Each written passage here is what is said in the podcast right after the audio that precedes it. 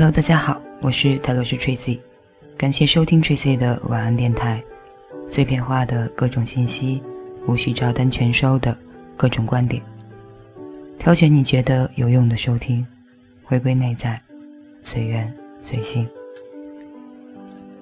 最近听到了很多关于情绪的话题，于是想到了这篇文章：你的情绪是否有弹性？你的情绪状态是怎样的？能够自如驾驭情绪的人，才有守护幸福的能力。每个人都有正面的、负面的情绪，每个人都需要了解自己的情绪。真正的了解自己，如果我们想要生活平顺，我们不仅需要知道自己的不良情绪根源在哪儿。也需要学习驾驭情绪的方法，这一点非常重要。否则，我们的外表看起来已经成人，可是内心还脆弱的像个孩子，经不起一点风浪。在追求幸福的路上，我们绝大多数时候既不了解自己，也不了解他人，碰到问题也不知道如何解决。我们总是在后悔过去，担忧未来，不满今天。似乎快乐的日子总是稍纵即逝。情绪是我们生命感受的晴雨表，情绪好了，生命就美好；情绪不好，纵然有再美好的事情发生，我们也无法感受得到。美国著名神经科学研究专家在他的《你的大脑的情感生活》一书中，把情绪分成了六个维度，每个维度都由相应的大脑结构负责。首先，情绪的弹性。当你遇到不如意之事，情绪如何平复？这是我们情绪的弹性。遇到不容易事情的时候，你的心情多久才能恢复平静呢？能够很快恢复平静的人，抗挫折的能力就强。这有一个例子：小梅早上醒来跟爱人说：“老公，给我煮一只鸡蛋。”谁知她的爱人说：“早饭有稀饭和花生米，吃鸡蛋的话太麻烦了。”小梅一股怒气窜上心头，心想：“我这些日子天天加班这么辛苦，让你早上给我煮个鸡蛋，你都嫌麻烦。”一分钟的事儿你都不愿意做，你就是不爱我，不在乎我。然后他就一直生闷气，暗自的委屈难过。之后几天他都没有搭理爱人。几天后，爱人纳闷儿，他为什么变得如此冷漠不理人？问他的时候才知道是几天前没有煮鸡蛋的事儿。爱人解释道：“那天冰箱里没鸡蛋了，天下着雨，还得出门去买，当然麻烦了。正是因为没有鸡蛋，才为他炸了花生米。”得知真相的他，此时才知道，真正受委屈的是对方。像小梅这样碰到不如意的事情，久久不能释怀，情绪的弹性就低。另一个例子，琳琳要尽快赶上。尽快赶到马上即将生产的女儿身边，却不料在机场苦等了十小时之后，登机前二十五分，被告知由于雷雨天气，航班最终被取消了。他心急如焚，女儿的情况紧急，他恨不得立刻插翅飞到女儿身边。女儿不知道会不会出现什么意外，他觉察到自己的焦虑和担忧，意识到自己无能为力改变现实。于是，在机场开始静观，将自己的情绪安抚平静之后，他温柔淡定地给女儿打电话说：“妈妈虽然不在你身边，但妈妈的心一直陪着你。”他的淡定使女儿感到了力量和支持。然后，在众多客户、众多顾客指责抱怨机场工作人员的时候，他带着微笑。和理解接纳的态度，与机场负责人协调，恳请他们尽全力的帮助。他成为第一批登上飞机的人，而回家之后得知女儿已经顺利生产了。与小梅相比，琳琳的情绪就很有弹性，抗挫折力强。她没有沉浸在焦虑和愤怒之中，也没有将自己的情绪发泄在别人身上，而是抚慰了自己，安抚了女儿，又镇定自若地把精力放在了解决问题上。第二，看世界的态度。当半杯水端到面前，你首先想到的是什么？是还有半杯水，还是只剩半杯水呢？经常看到还有半杯水的人。常常拥有积极、快、积极、乐观的情绪，而看到只剩半杯水的人，虽然也能看到事情积极的一面，但是很快就被消极的情绪掩盖了，感受不到任何积极情绪。这样的人容易抑郁，也容易养成酗酒或者吸毒的习惯。我有一个朋友出差回家，发现家里被盗了，他仔细检查了一遍之后，给太太打了电话。告诉太太，家里来了小偷。太太大惊失色。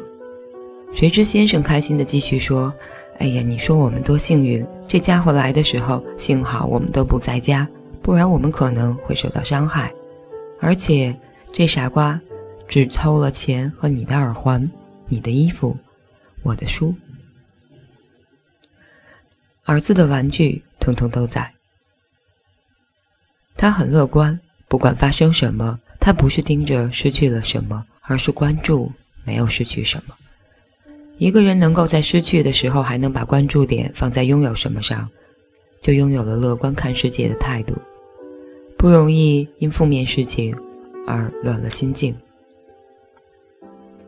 第三，社交直觉，你对别人的感受是否敏感？这就是我们的社交直觉，在对待他人。还有与他人连接当中，有一个非常重要的能力，就是社交直觉。例如，当你和一个人说话的时候，你不停地看着别的地方，一边说一边往门口走，他依然追着你说话，对你已经没有兴趣继续谈话的状态，毫无察觉。这样的人，社交直觉的敏感度就相对低一些，他们对别人的肢体语言、表情和语调。都不敏感，而有的人却能够察言观色，并准确地知道别人的感受和需求。再比如，有很多女性和男友或老公吵架了，就说“你滚”，有的男性真的就滚了，结果太太或女友变得更加愤怒，对方还很郁闷：“不是你叫我滚吗？我听话照做了，为啥你还这么生气？”这种男人的感受。就不够敏感。女性其实是想表达我很生气，但我也很脆弱，请抱抱我，说一些甜言蜜语，而不是真的滚蛋。当然，也有一些敏感机灵的伴侣，你让他滚的时候，他会说：“亲爱的，我该往哪滚？是向前滚还是向后滚呢？”逗得女友哈哈一笑，就一切都没事儿了。这种能够准确看穿他人需求的人，社交直觉能力就很强。第四，自我觉察，清楚的知道自己为什么高兴，为什么难过，就是自我觉察。有的人对自己内在的感受非常清楚，能够清楚的认识到自己的想法、情绪以及身体的感觉，知道自己为什么高兴，为什么难过，为什么生气，为什么悲伤。而有的人对自己的感受毫无察觉。记得有一位姑娘，在谈到一些难过旧事的时候，泪水从她的眼角流下。我问她：“你感到悲伤吗？”她回答：“没有啊。”周围的人都觉得她很假，其实她不是假，只是缺乏自我觉察的能力。如果没有自我觉察的能力，我们的内在外在就是分离的，我们无法自由发展自己的天赋特性和真正的能力。也无法成为真正的自己。第五，对环境的敏感性，知道在上面的场合说什么话，做什么事，也就是对环境的敏感性。在生活中，有的人经常说一些不合时宜的话，做不合时宜的事儿，比如会在别人的婚礼上大哭，或者在别人的葬礼上说笑话。如果是外人，这会令我们感到不舒服或还或者反感；如果是自己家里的人，就会觉得很尴尬。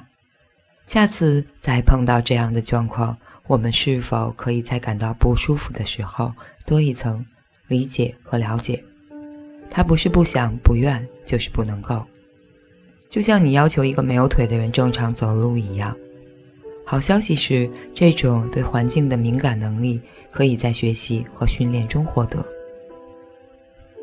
最后呢，也就是专注力，能够不受别人影响，一直保持专注的能力，就是专注力。你在做事情的时候，有没有不时的被昨天发生的不愉快的事情分心？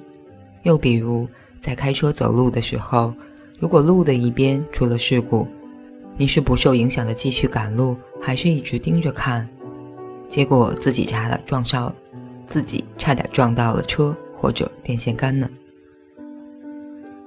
其实我们每个人都在某些方面缺一些神经元。在现实中，我们经常会碰到六个维度都非常成熟的人，他们游刃有余，畅游在人际交往和生活的波澜起伏中，不忧不惧，潇洒淡定，实在令人羡慕。还有的人经常看不出，眉眼高低，看什么都灰暗。有点小事儿就像天塌下来一样，这样的人会让人觉得不可理喻、哭笑不得。有时候我们会说，这个人缺脑子。实际上，从现代神经科学研究的结果来看，他们真的在大脑的不同部分缺了东西。他们并非不愿意和我们和谐相处，而是不能、不会。实际上，很少有人能够做到面面俱到。真相是，绝大多数的人都在某个维度或者几个维度有不同程度的缺失。也就是说，我们大家都在某个方面缺点脑子，只是我们常常看到别人缺失的部分，而很少看到自己缺失的而已。对于人性和科学的了解，能够使我们对人有更加冷静、客观的认知，而是而不是把所有让你不满意。没有达到你需求的反应，都解读为对你不关心、不在乎、不尊重、不肯定、不爱护。这种对自身的了解，可以帮助我们有的放矢的去训练我们需要提高的能力。能够自如驾驭情绪的人，也就有了守护幸福的能力。以上就是这篇文章，选自海兰博士的《不完美才美二：情绪决定命运》。感谢收听，欢迎评论或者私信在喜马拉雅上或者新浪微博艾特泰罗斯 Tracy 和少年独角仙李主任。感谢收听，晚安，好梦。